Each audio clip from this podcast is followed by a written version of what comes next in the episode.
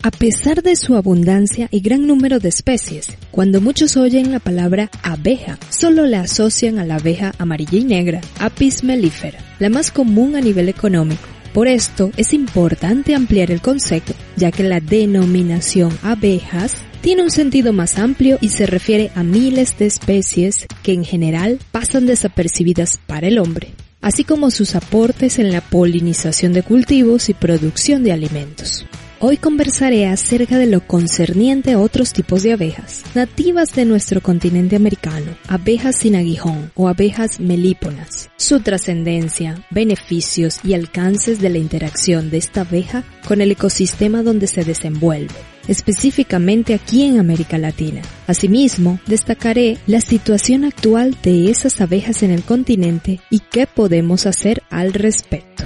Continúa escuchando. Empieza ahora Español con Todo, presentado por la psicóloga y profesora de español Ludey Flores. Hola, bienvenidos a Español con Todo, un podcast con curiosidades y temas interesantes para nativos y estudiantes de español.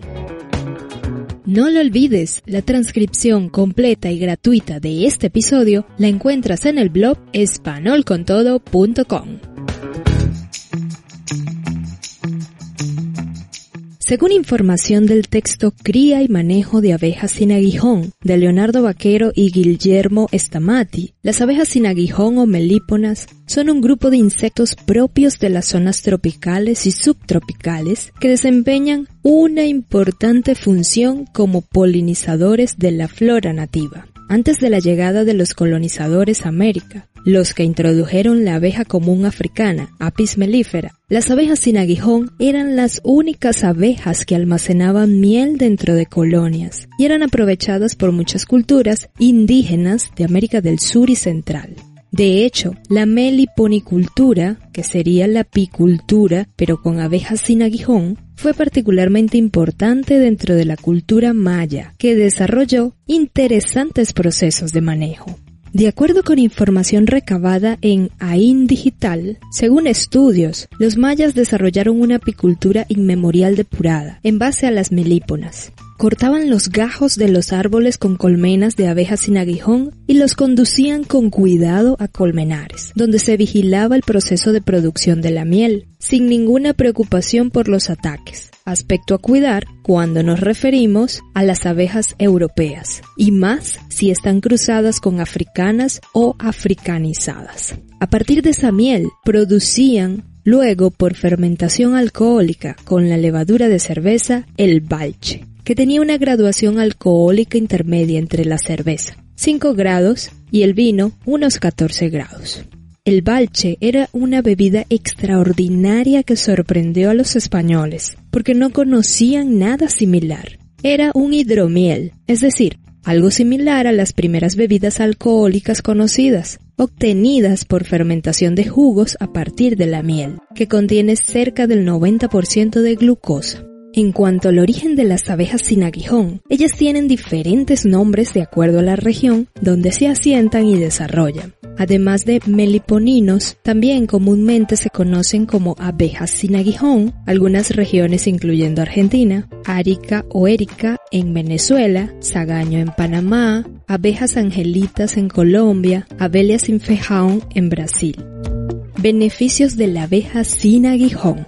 De la parte ancestral, la abeja melípona es originaria de Latinoamérica y también de zonas tropicales y subtropicales del planeta. Esto simboliza también, sin duda, parte de nuestra cultura y de lo que nos representa a nivel ecológico.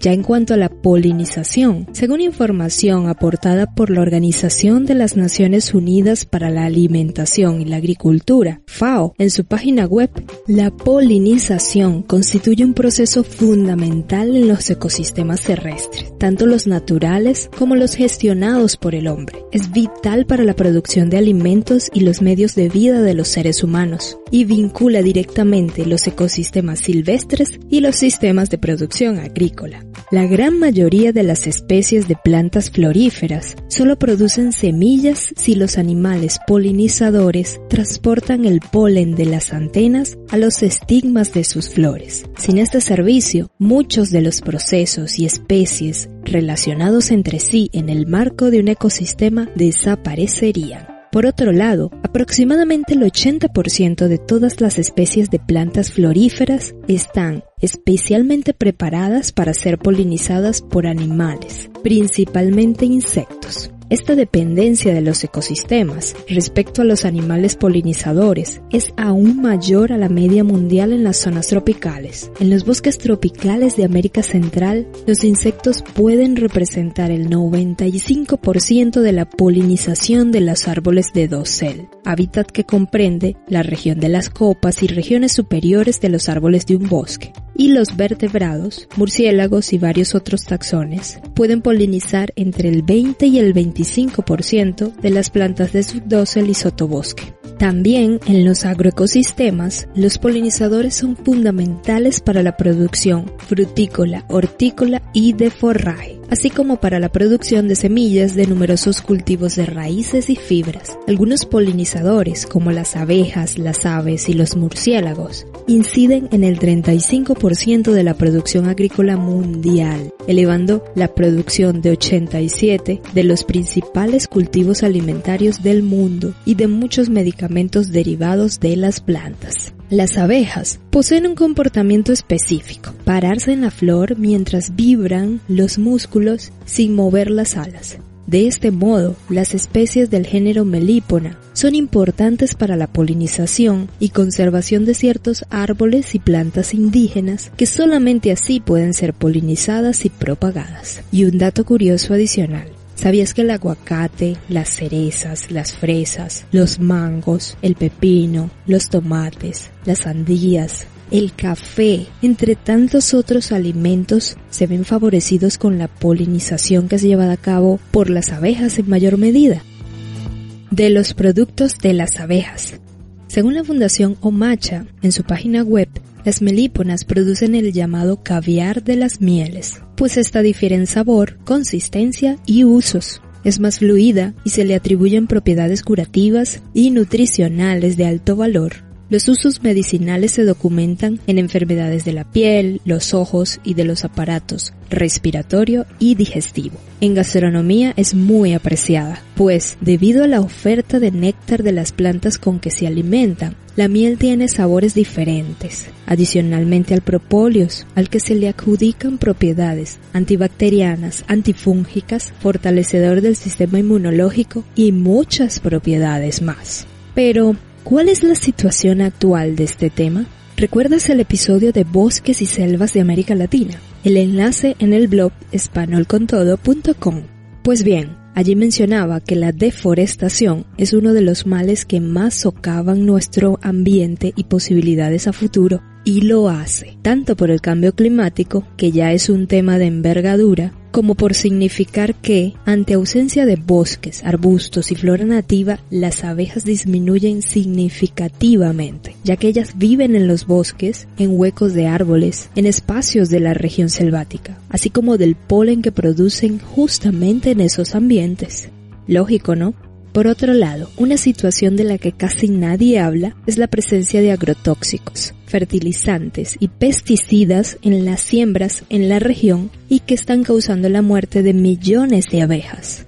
Por ejemplo, el año pasado, en BBC Mundo, publicaron un artículo llamado ¿Por qué han muerto 500 millones de abejas en Brasil en solo tres meses? La razón dada a la muerte alarmante de tal cantidad de abejas había sido el uso de pesticidas, químicos que, en Europa, por ejemplo, están prohibidos. Pero el problema no es solo en Brasil. A nivel global, los números de disminución de abejas nativas y melíferas es estremecedor. Países como Estados Unidos, Rusia, Sudáfrica, Canadá, México, Argentina, Turquía también han notado una disminución de la presencia de abejas en zonas de cultivos. Es de asustarse sin duda, pero también de actuar.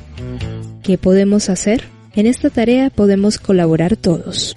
Si eres un cultivador, restringe el uso de neonicotinoides, y el glifosato para combatir plagas, el fumigar con químicos, elementos prohibidos en otros países. Hace pensar que, tal vez, saludables no son, ¿no? Y el químico no distinguirá entre insectos beneficiosos y perjudiciales, matando también las abejas. ¿Criar abejas sin aguijón se puede? Claro que sí. Y este es el momento para recibir esta invitación. La meliponicultura, que es el arte de criar abejas sin aguijón, manejarlas y producir su miel, melíponas genéricamente, es un proceso sencillo, las melíponas son abejas silvestres que se caracterizan por producir cera de muy alta calidad, miel muy cotizada a nivel económico, sabrosa y utilizada por sus propiedades beneficiosas, sobre todo a nivel oftalmológico. Además, el apiario meliponario es de muy sencilla implementación, mantenimiento y posee una muy baja inversión de armado. Debido a la baja agresividad que presentan las abejas melíponas, sumada a su carencia de aguijón, los meliponarios pueden montarse tanto en ambientes de producción urbanos como campesinos, sin peligros. Por otro lado, resulta bastante importante educar a la población en cuanto a la preservación y propagación del cultivo de las abejas sin aguijón para aumentar los niveles. Además, cultivar plantas silvestres en tu jardín puede ser de mucha ayuda. Recuerda, la cría racional de abejas nativas sin aguijón es un disfrute de doble vertiente para el hombre y su familia. Primero porque genera un ingreso económico con la miel que ellas producen y a pesar de ser en menor cantidad anual si la comparamos con la apis melífera, estudios indican que puede ser usada con fines medicinales.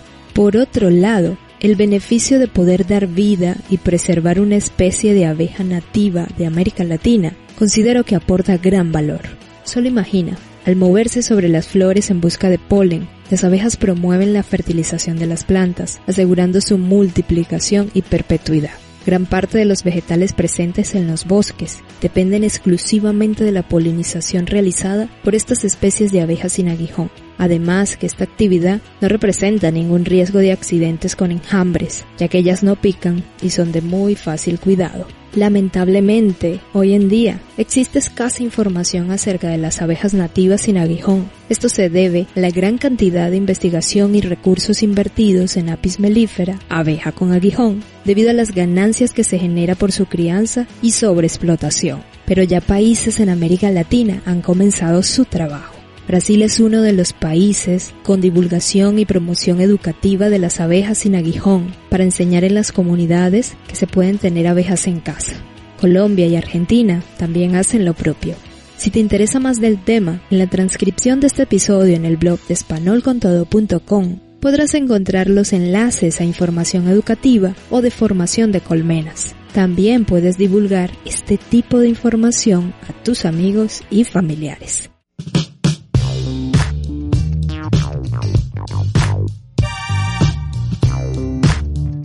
¿Y tú? ¿Qué crees que puedes hacer para colaborar en este tema? Espero sus comentarios. Hasta la próxima. Escuchaste Español con todo.